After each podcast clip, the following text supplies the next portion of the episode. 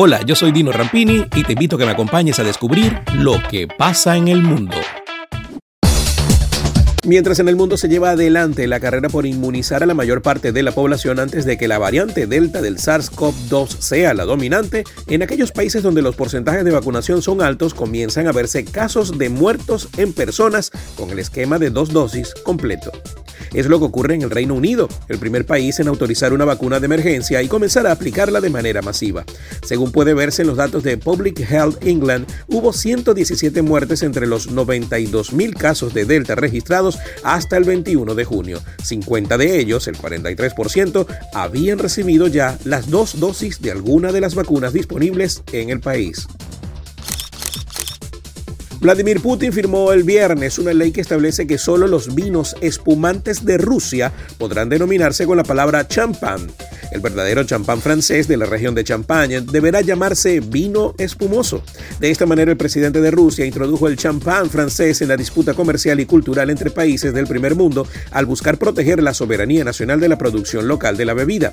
La respuesta de parte de Francia fue que las casas francesas de champán pidieron este lunes ayuda diplomática ya que los productores franceses se benefician de la denominación. Les da el uso exclusivo de la palabra en los países que adhieren al Acuerdo de Lisboa sobre indicaciones geográficas distintivas. Como Rusia no firmó este acuerdo, Vladimir Putin pudo prohibir el uso de la traducción rusa del champán, que es champanskoe, en las botellas importadas. Los productores franceses podrán seguir utilizando la palabra en francés, pero también tendrán que escribir vino espumoso en la parte posterior de las botellas. Las fuerzas de seguridad de Venezuela perpetraron menos asesinatos extrajudiciales desde junio de 2020 hasta abril pasado, reveló el lunes un reporte de las Naciones Unidas, pero las acusó de mantener un patrón continuo de tortura o trato cruel a individuos, además de desapariciones forzadas y detenciones en aislamiento. El reporte de la Oficina del Alto Comisionado de las Naciones Unidas para los Derechos Humanos exhortó al gobierno del presidente Nicolás Maduro a cesar el uso excesivo de la fuerza durante las manifestaciones, a desarmar a grupos civiles armados progubernamentales y a garantizar investigaciones efectivas e independientes sobre todas las muertes a manos de las fuerzas de seguridad. El movimiento Free Britney suma apoyos y llega al Congreso de los Estados Unidos.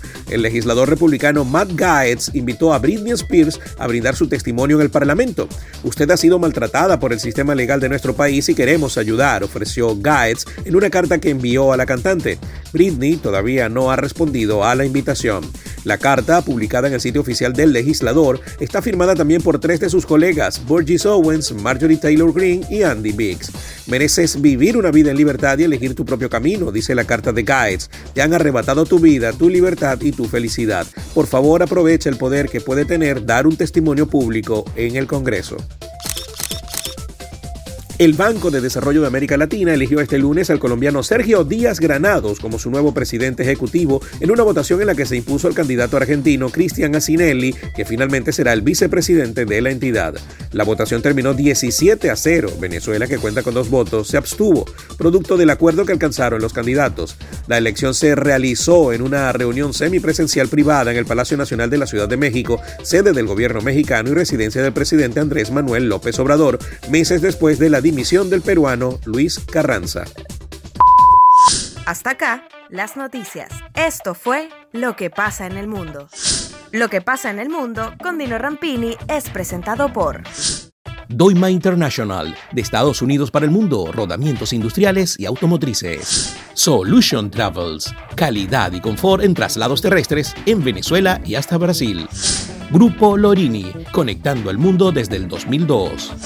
Farmacia Leo. Si no lo encuentra en Farmacia Leo, no lo busque. Dino Happy Shop, la tienda de la gente feliz.